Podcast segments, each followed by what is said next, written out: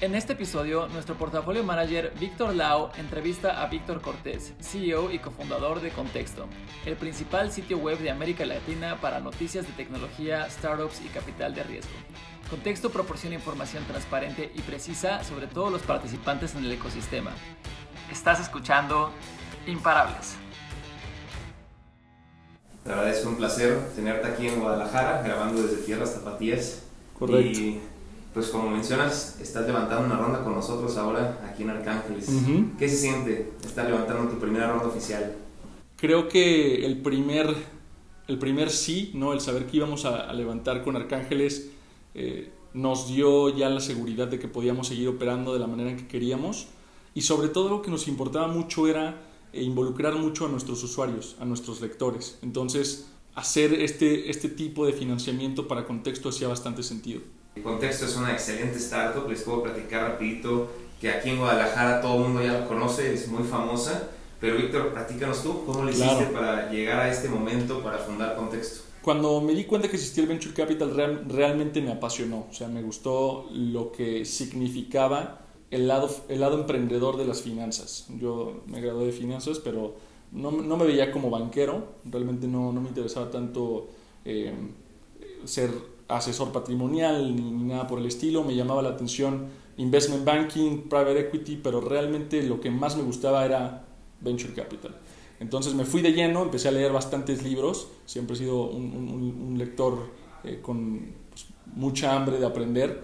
En cuanto aprendí lo que era Venture Capital, empecé a investigar qué fondos existían en México. ¿no? Y prácticamente después de que fundé la startup y no funcionó, pues empecé prácticamente a contactar fondos, a, a ver qué podía hacer para meterme en la industria y empezar a aprender de primera mano.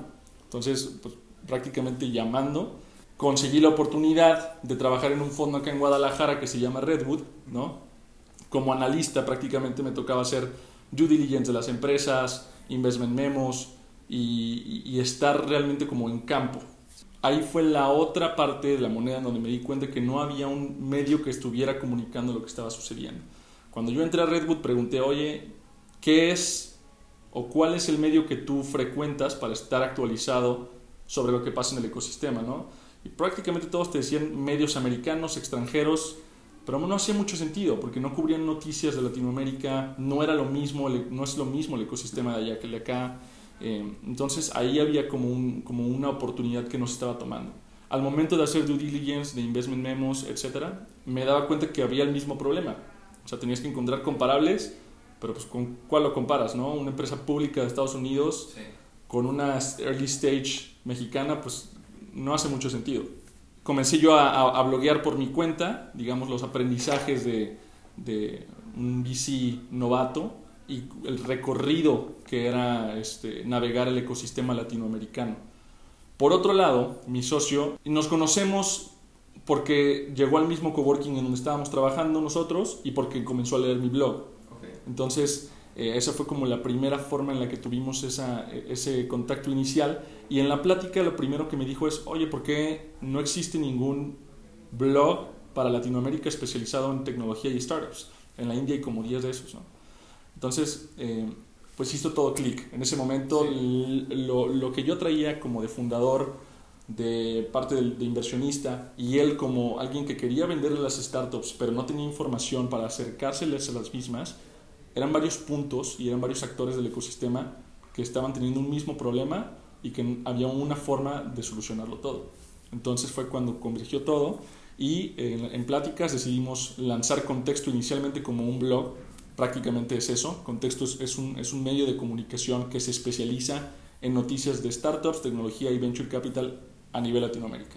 Tuvo bastante tracción de inicio y dijimos, vamos este, lanzando productos que hagan sentido para nuestra audiencia, que fue cuando lanzamos también nuestra base de datos. Sí, excelente. ¿no? Pues gracias, Vic, gracias Ujú. por, por la historia, la verdad. Eh, yo estuve muy de la mano con Vic cuando empezó, no tanto personalmente, pero recuerdo cuando me dijo voy a lanzar eh, hace, hace un año ya, ¿no? Ya un año, Prácticamente. un año que estamos operando. Y bueno, la base de datos tiene un poco menos, Ujú. llevamos seis meses que la, que la lanzamos, eh, pero el blog sí ya hemos ido aprendiendo a lo, a lo largo del año qué es lo que funciona y qué no. Sí, sí, totalmente, ¿no? Y, y mencionas, por ejemplo, que aquí en, en México y Latinoamérica, pues no podemos compararnos con, con otras, eh, otras startups, ni siquiera de, de, claro. Estados Unidos o Europa, por, pues simplemente por el tipo de, país y de región que somos, ¿no? que es totalmente diferente totalmente. su crecimiento. Digo, somos mucho más propensos a crecer más rápido, pero creo que ya cuando, cuando queremos darle el long shot, ¿no? Es donde tal vez vemos, vemos un estancamiento. Y bueno, yo creo que contexto ahí eh, eh, trata de poner a estas startups latinoamericanas en el mapa del mundo, ¿no? Exactamente. Cualquiera, porque si no me equivoco, pues está en inglés y en español también la página. Justo. Tenemos dos misiones prácticas, ¿no? Una es poner, poner Latinoamérica y el ecosistema regional ante los ojos del mundo, pero la otra es poner el ecosistema local ante los ojos de los locales. Justo es el problema que yo tenía, tanto como fundador e inversionista, ¿no? Mi socio más bien del, por otra parte del lado extranjero que quería entrar a la región. Pero eso es, eso es un problema importante. Muchas personas con hambre de emprender realmente no saben cómo empezar, no saben qué elementos existen allá afuera y no saben qué está sucediendo o a quién pueden recurrir. Entonces, la falta de comunicación de este tipo de, de compañías, de industria, es un, es un grave problema con una solución eh, que puede ser inicialmente un medio de comunicación, ¿no? Alguien que esté hablando. Y lo que mencionas es, es correcto. Nosotros comenzamos publicando en inglés prácticamente porque creíamos que la barrera del lenguaje era un factor muy importante por el cual el ecosistema no había catalizado como podría haberlo hecho hace tiempo. Uh -huh. Había extranjeros que ya tenían esta espinita, este interés de entrar en Latinoamérica, pero pues prácticamente no hablan ni español ni portugués. Entonces, sí. ese era un, un, un, tema bastante tonto si lo ves de esa forma, ¿no? O sea, que un, una situación como puede ser el lenguaje haya impedido que personas con capital, con interés y con talento entren en la región, eh, es parte de lo que nosotros estamos tratando de solucionar. Okay. Sí, uh -huh. sí, claro, es, es, es, ha sido un proceso arduo, me imagino, y hablando de ese, de ese proceso arduo que mencionas, uno de los problemas era eh, la barrera del lenguaje. Claro. Además de este, ¿qué otro reto grande has tenido? ¿Qué crees que ha sido de los retos más grandes que, que el contexto ha tenido en su tiempo? Yo creo que el, el reto más grande ha sido, y creo que muchos emprendedores van a concordar conmigo, el crear una cultura, ¿no? el crear una cultura de, de, trabajo, el crear un equipo comprometido, ambicioso, pero al mismo tiempo sano. ¿no? Esto es algo muy importante para mí. Ese balance, ¿no? el balance, claro. Yo creo que eh, otros ecosistemas han corrompido un poco la forma en la que se trabaja en las startups, ¿no? El work hard, play hard, prácticamente solo es work hard. Muchas empresas eh, crecen ¿no? Crecen y porque tienen esa ambición, pero los empleados y los cofundadores realmente terminan completamente quemados, burnout. Sí. Y el, ¿dónde está el crecimiento sostenible? Ya no puede continuar, ¿no? Entonces, eso es algo que me importa muchísimo a mí y es un balance súper delicado el poder mantener a tu equipo motivado, siempre ligeramente incómodos, ¿no? Para que quieran seguir logrando cada vez más, pero al mismo tiempo que estén mentalmente sanos, disponibles y motivados. Ese es, ese es un tema clave. Sí, creo que la mayoría de los emprendedores, yo siendo emprendedor, ¿no? También en, externo a Arcángeles, ha sido un, un, problema encontrar incluso a la gente que le gusta esa cultura, ¿no? Porque en Latinoamérica, en especial en México, que somos el segundo país que más trabaja en el mundo después de Japón, eh, creo que la cultura del burnout es, está regularizada, está normalizada uh -huh. en, en, nuestro país. Claro. Y, y, que la gente a veces llega y hay algunos que no se acoplan a poder trabajar desde casa uno o dos días a la semana, a, eh, a, tener que trabajar por proyecto y no por eh, las famosas horas nalga, ¿no? Que conocemos aquí en, aquí en México. Y, y, ha sido un, un, un, proceso, yo creo que de encontrar a la gente correcta. Los millennials creo que les gusta más ese, ese lado, ¿no? Sí.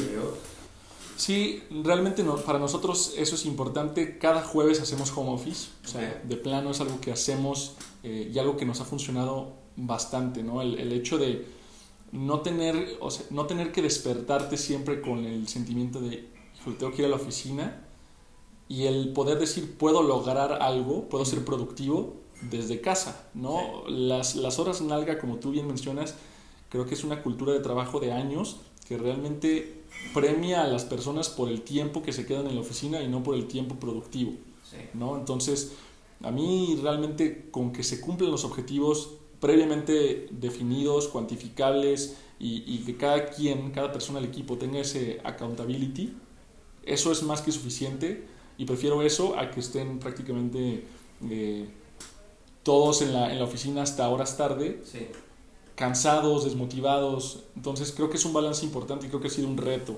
Afortunadamente lo que me gusta mucho hacer a mí es, eh, es leer bastante.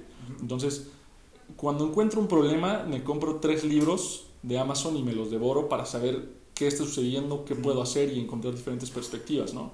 Entonces, ese, ese, ha sido un, un, factor clave que me ha ayudado a sobreponer este tipo de, de retos. Excelente, sí, esa cultura creo que es, es, un factor importante, de hecho es, le preguntamos a todos los founders aquí en, en, eh, en Imparables sobre la cultura y cómo es esa cultura, ese factor, ¿no? Y creo que para ti, que lo acabas de decir, creo que es prácticamente el más importante para, para la empresa en este momento, fomentar esa cultura eh, de humanidad, ¿no? De somos humanos y, necesitamos no nada más trabajar, sino tener un work-life balance. Exacto. Y esto mismo creo que impacta de manera positiva con el compromiso de las personas, porque ya no lo ven como, como un empleo nada más, sino como eh, algo que tiene una misión detrás, ¿no?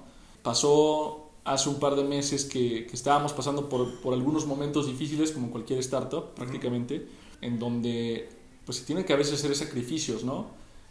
me senté a hablar con el equipo y, y, les dije, oigan, la, la, situación está complicada para, para la empresa, eh, tenemos que hacer algunos ajustes, etc. Y me sorprendió la buena respuesta del equipo realmente, ¿no? O sea, me sorprendió que dos meses después me, me, me, mostraron un video en el que todos se grababan diciendo, sabes que estamos comprometidos, nos encanta lo que estamos haciendo en, en contexto, este, estamos seguros de que estas, estos setbacks son solo un, pues, pues eso, ¿no? Un setback, pero no, exactamente, pero no definen el potencial de la empresa. Entonces, eso para mí fue clave y fue de esas cosas que dicen, te motivan a a hacer o a continuar haciendo lo que estás haciendo y que no solo no solo es un empleo como tal, ¿no? o sea que realmente estás impactando no solo a tus usuarios, sino a tu mismo equipo de trabajo. y, ahí, ves yo creo que la, la dinámica, el líder eh, eh, y, gente que sigue ese líder, ¿no? Los empleados jefe creo que ya es algo un poco arcaico, incluso el término empleado jefe, y en las startups ese término de líder se vuelve clave. Y la verdad es que un líder, digo, muchas veces, claro, tiene que estar en, la batuta, ¿no? Hasta adelante. Pero si no cuenta con ese apoyo de su gente atrás, pues ese líder no va, no va a poder eh, llegar muy lejos. Y, creo que lo, lo demostraron muy bien eh, tus, tus, chavos, tu gente. Totalmente. Y, la verdad, felicidades por un equipo así que, que, puede mantenerse, o sea, así que a pie del cañón, ¿no? Exactamente. No, no, es, no es tarea fácil y la verdad es algo que no esperaba, ¿no? O sea, es algo que no esperas, pero es, un muy buen, es una muy buena recompensa cuando lo ves ahí enfrente. Totalmente. Entonces, sí, sí creo que es eh, un reto, pero al mismo tiempo un, una recompensa. Excelente, claro que sí.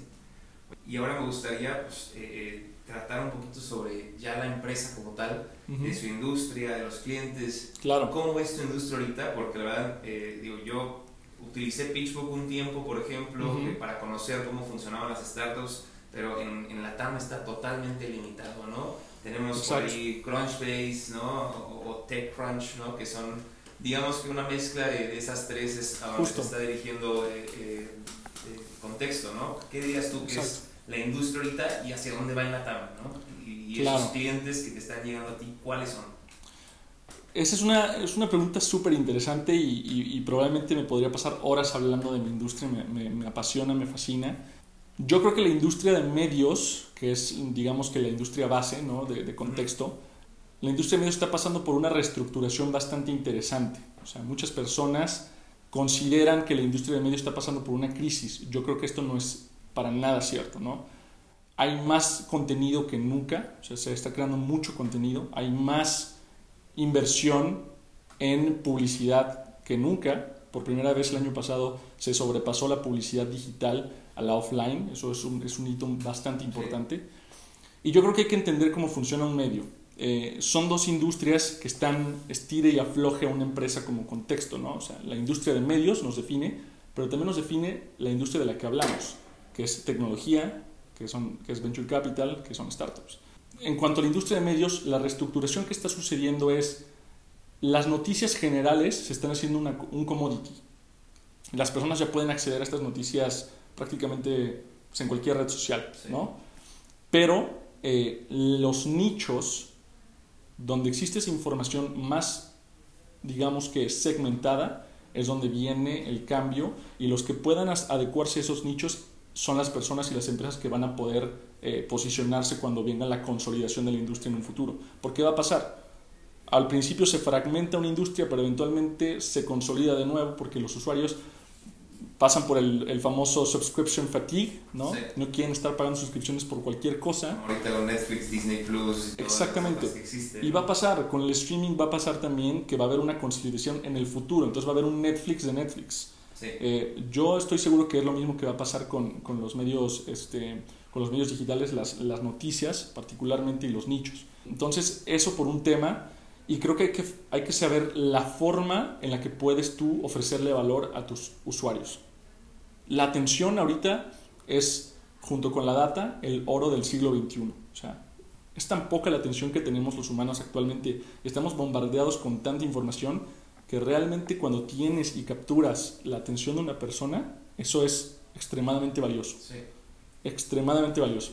Y nosotros tenemos afortunadamente lectores bastante eh, engaged, bastante comprometidos ¿no? y leales. Entonces, la forma es ya tenemos su atención, ¿de qué forma podemos agregarle valor? ¿no? Ya lo estamos haciendo con el contenido, pero ¿de qué otras formas podemos agregarle valor? ¿no? Antes un periódico tenía noticias, data, estadísticas, eh, juegos, incluso vacantes, y fue la forma en la que se fue construyendo el medio de comunicación online como un periódico. Y es prácticamente como va a pasar en la, en la industria online, ¿no? O sea, ¿qué podemos ofrecer los medios a las personas para que haga sentido? Sí. Entonces, nuestra industria, por el otro lado, también es, son las startups y la industria de la tecnología. No podríamos estar mejor posicionados. Es la industria del futuro. Un medio se muere cuando la industria de la que hablan se está muriendo o cuando los, el modelo de, de negocios que tienen no se adapta a los cambios. Entonces ahí es donde nosotros estamos teniendo esa ventaja competitiva. ¿no? Estamos entrando en la ola, en el parteaguas, en el timing perfecto para ser un medio de comunicación sobre tecnología y startups. Es la industria del futuro. Ahora, ¿cómo les podemos agregar valor?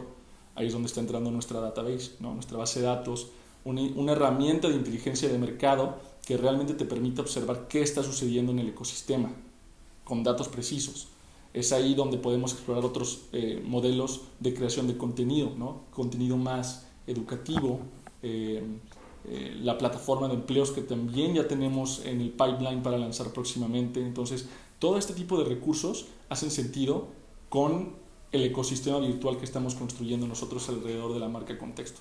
Entonces, la industria está pasando por una reestructuración, pero la industria de medios jamás se va a morir. Los contenidos son parte del humano, los, los, stories. Exactamente.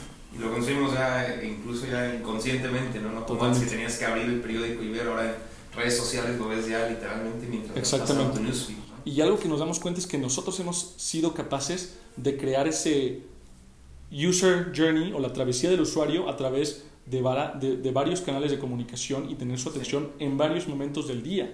¿No? Tenemos el podcast, nos escuchan también en la, en la, mañana cuando van camino a la oficina, llegan a la oficina, se sientan, abren su computadora y leen nuestras noticias, o si es lunes, lunes el newsletter.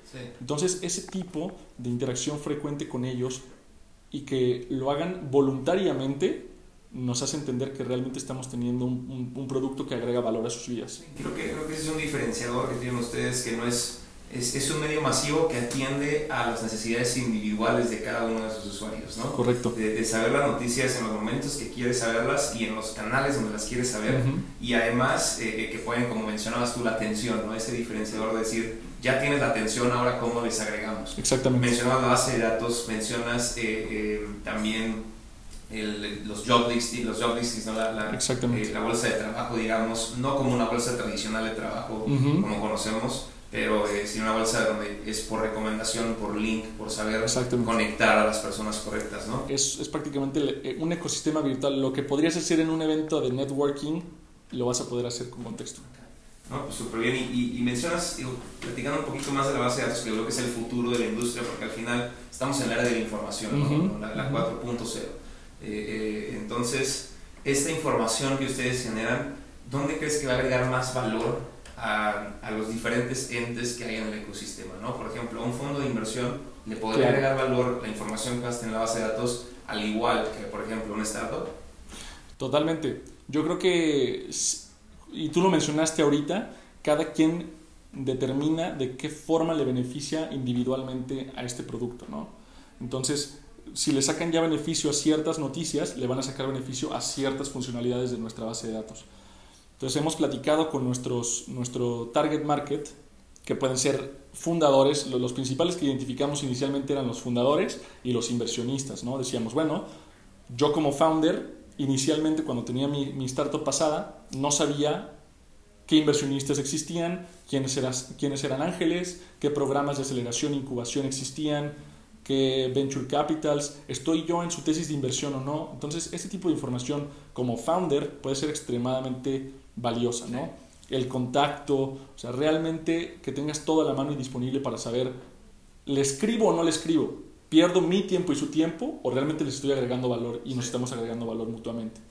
Para un inversionista, yo creo que es el tener deal flow, ¿no? el saber qué es lo que está pasando en el ecosistema, eh, la información para poder llevar a cabo sus análisis, el track record de los fundadores, ¿no? tienes el perfil como fundador, puedes ver qué otras startups pasadas ha fundado, en cuáles ha invertido incluso. Entonces, esto es muy importante también para, para un inversionista. Eh, algo que nos pasaba mucho es que nos contactaban fondos y nos decían, oye, yo te puedo ayudar eh, llenando tu base de datos si tú a mí me dices cuáles son las startups que mensualmente se están registrando voluntariamente en tu base de datos. ¿Por qué? Porque quizás son, es deal flow que no ha llegado a mí todavía, pero que quiere tener presencia online de alguna forma. Entonces está registrando contigo. Eso, eso está interesante, ¿no? Y hemos encontrado otras personas, otros user personas que hacen sentido con el producto que no teníamos inicialmente contemplados. Nos ha pasado que se nos acercan empresas big tech, bancos, todos los que quieren proveerles servicios a las startups o a los fondos para saber, oye, yo quiero contactar a las startups de Latinoamérica porque quiero entrar a la TAM, quiero saber eh, cuál es la infraestructura de nube que usan, el hosting que usan, en qué incubadoras han participado, eh, cuánto han levantado últimamente, en qué, en qué etapa están. De esta forma ellos también pueden filtrar y decir, ok, todas estas cumplen con las necesidades que yo eh, tengo para poder ofrecerles servicios. Entonces eso es algo que vimos muy interesante. Y por último, incluso educaciones educativas. Se nos han acercado y nos han dicho, yo quiero adquirir tu base de datos para enseñarle a mis alumnos que existe este otro ecosistema, a navegarlo y que desde que están, desde que están estudiando puedan pensar en emprender. Entonces, realmente, o sea, todos, todos los sectores del ecosistema convergen en ese producto. Sí, sí, claro, es, es, es multifacético, ¿no? Exactamente. El contexto se vuelve multifacético. Excelente. Digo, ya platicamos del futuro de la industria, eh, un poquito del futuro de, de contexto, pero platícame ahora sí, ustedes como compañía, eh, en unos 5 o 6 años, ya tenemos los ejemplos, ¿no? Y, tratamos de no comparar mucho con Estados Unidos, pero al final eh, tenemos compañías de allá que la verdad se enfocan muy bien en, llevar estas noticias, ¿no? Claro. Pero ustedes ahora conglomerando las diferentes partes y los diferentes eh, verticales que tiene, que tiene contexto, ¿Cómo ves a, a, contexto dentro de 5 o 6 años que digamos ya estaría entrando en edad de madurez? Claro. Al estilo Crunchbase o al estilo eh, eh, PitchBook. ¿Cómo lo ves sí. llegando a ese punto en el que ahorita están esas startups? Crunchbase me parece un, un tema muy particular porque comenzaron como TechCrunch y se separaron, ¿no? Cada uno decidió enfocarse en un modelo de negocios diferente. TechCrunch, eventos y media, Crunchbase en data. Entonces, eh, no me comparo mucho con ellos porque nosotros realmente queremos ser el, el, mix y creemos que es un producto que hace sinergia entre todo. En, realmente nuestro comparable más cercano es una empresa en Asia que se llama Tech in Asia y ellos son prácticamente el contexto para el continente asiático. ¿no? Eh, tienen los, las noticias, tienen su base de datos, tienen su plataforma de empleos y todos los productos hacen sentido el uno con el otro, son sinérgicos, agregan data a la, base de datos, eh, puedes saber qué empresas están contratando, puedes saber cuáles son las noticias de esas empresas, entonces hace valor y es holístico. Eh, nosotros en cinco años creemos que podemos convertirnos en el medio de comunicación principal para toda Latinoamérica. ¿no? Ahorita tenemos realmente, naturalmente, México y Estados Unidos son nuestros mercados principales.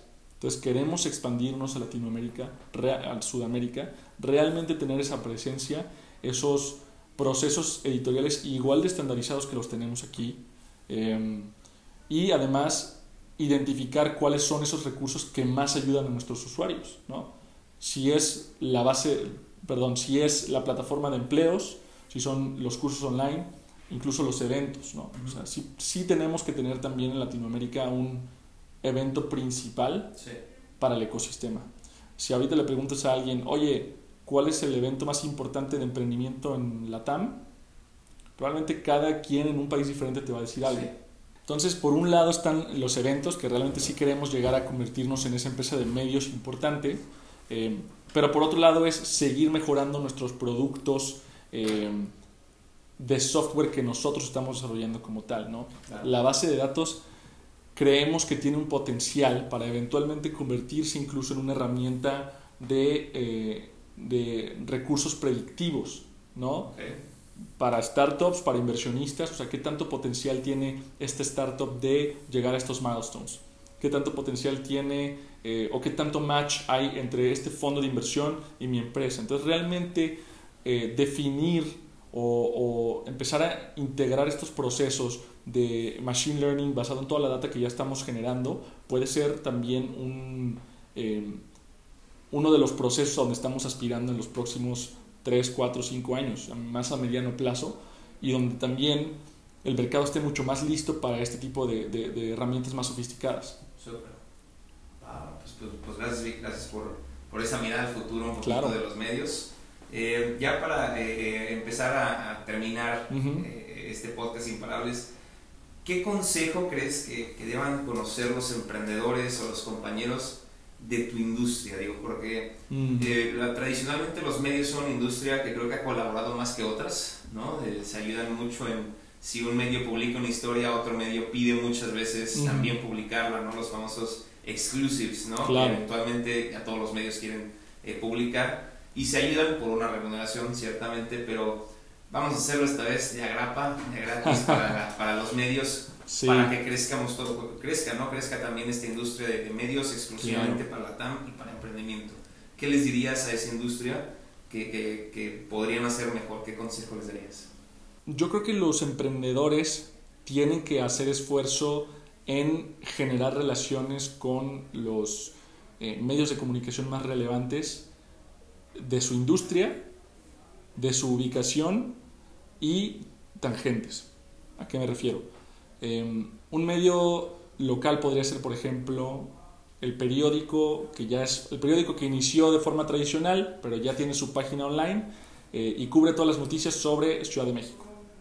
Empieza a, generar estas relaciones con los, con los periodistas, ¿no? con los bloggers, escribiéndoles únicamente para decirles que les gustó, que te gustó cierto artículo, ¿no? Oye, qué interesante esta nota, este, interactuando con ellos en redes sociales, realmente metiéndote y creando esta relación a largo plazo.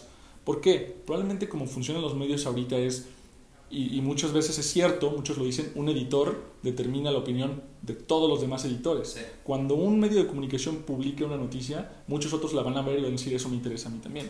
Y la van a tomar. Entonces, si tú empiezas a hacer esto con los medios locales, lo va a ver un medio nacional y si les interesa va a decir, ah, venga para acá, ¿no? Entonces, esa cadena de, de, digamos que es casi casi automática cuando tu noticia y la narrativa que, que, manejas es buena, es compounded, ¿no? Es capitalizable. Entonces, comiencen a hacer eso. La otra, para los medios, eh, yo creo que lo más importante es, muchas veces se quedan en la... En, en las prácticas antiguas de cómo funcionaba la industria. Y ahorita un medio prácticamente es una empresa de tecnología, ¿no? Tienes que reaccionar y correr los mismos experimentos, actuar de la misma forma que una empresa de tecnología. Nosotros corremos experimentos sobre qué headlines funcionan más, qué lenguaje funciona más, eh, qué tipo de contenido funciona más. Y no siempre te van a decir tus usuarios lo que realmente quieren. ¿no? Muchas veces nos ha pasado que nos dicen algo y lo que hacen es algo completamente diferente. Entonces, los medios tienen que ser capaces también de actuar como una empresa más ágil, ¿no? acercarse a sus usuarios eh, y, estar en contacto directo con ellos para saber realmente en qué pueden mejorar y qué pueden hacer eh, para incrementar su engagement, su tráfico y las métricas que más les importan. ya lo escucharon, medios, emprendedores, si están escuchando esto, digo, ya para eh, continuar cerrando, porque ya llevamos cerrando unos minutos, háblame de un personaje imparable, ¿no? Ok. Que, que a ti te haya inspirado y cómo te inspira a ti a ser imparable también. Mm, buena pregunta. Realmente me, me, he enfocado mucho en personas que ya han logrado lo que yo quiero lograr, ¿no? Y, y, sirve que te pongas como modelos a seguir gente en tu industria.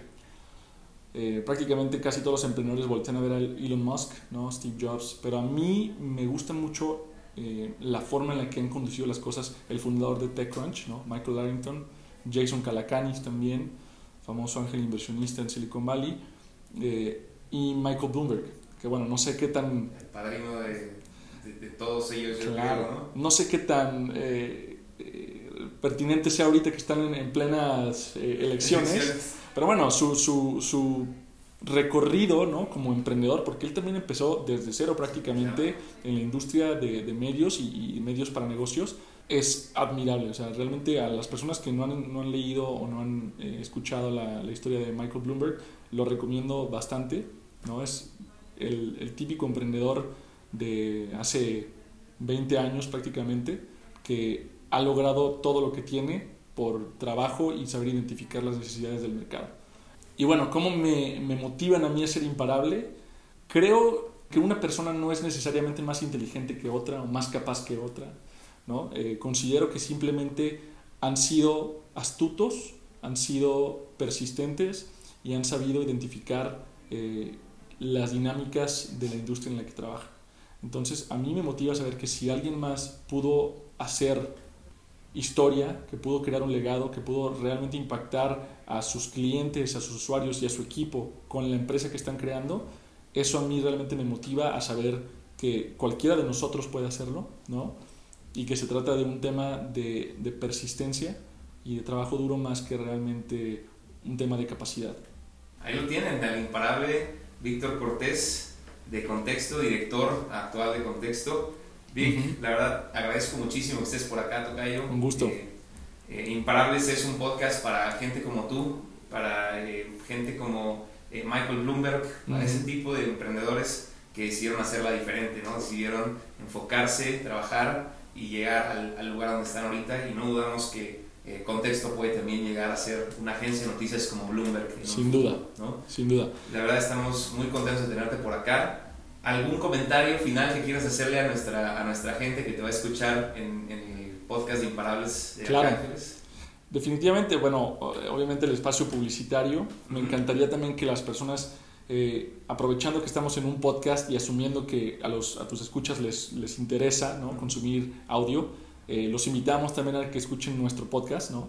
En contexto lo pueden encontrar en cualquier plataforma de audio, Spotify, Google, Apple tiene un tema diferente, o sea, nosotros nos enfocamos más bien en cubrir la actualidad del ecosistema eh, y creo que es, es, un producto que hace bastante sentido con, con, Imparables, ¿no? Si ya están escuchando las noticias, eh, pues conocer también las historias de los emprendedores detrás de esas noticias creo que hace bastante sentido. Y, creo que voy a estar por allá con ustedes próximamente. Totalmente, de hecho. Podcast de contexto, de contexto, ahí vamos a estar también Arcángeles participando ahora con contexto en, Así es. Así es. Pues Tocayo, una vez más, muchas gracias a nuestros escuchas. Pueden visitar la página de arcángeles.co. Eh, gracias a todos los que nos escuchan. Tocayo, gracias por estar por acá. A ti, Tocayo, un gusto. En el próximo eh, episodio de Imparables de Arcángeles. Si quieres saber más sobre las rondas de inversión que están levantando capital en arcángeles.co, regístrate en nuestra página de deals arcángeles.co, donde todos pueden invertir.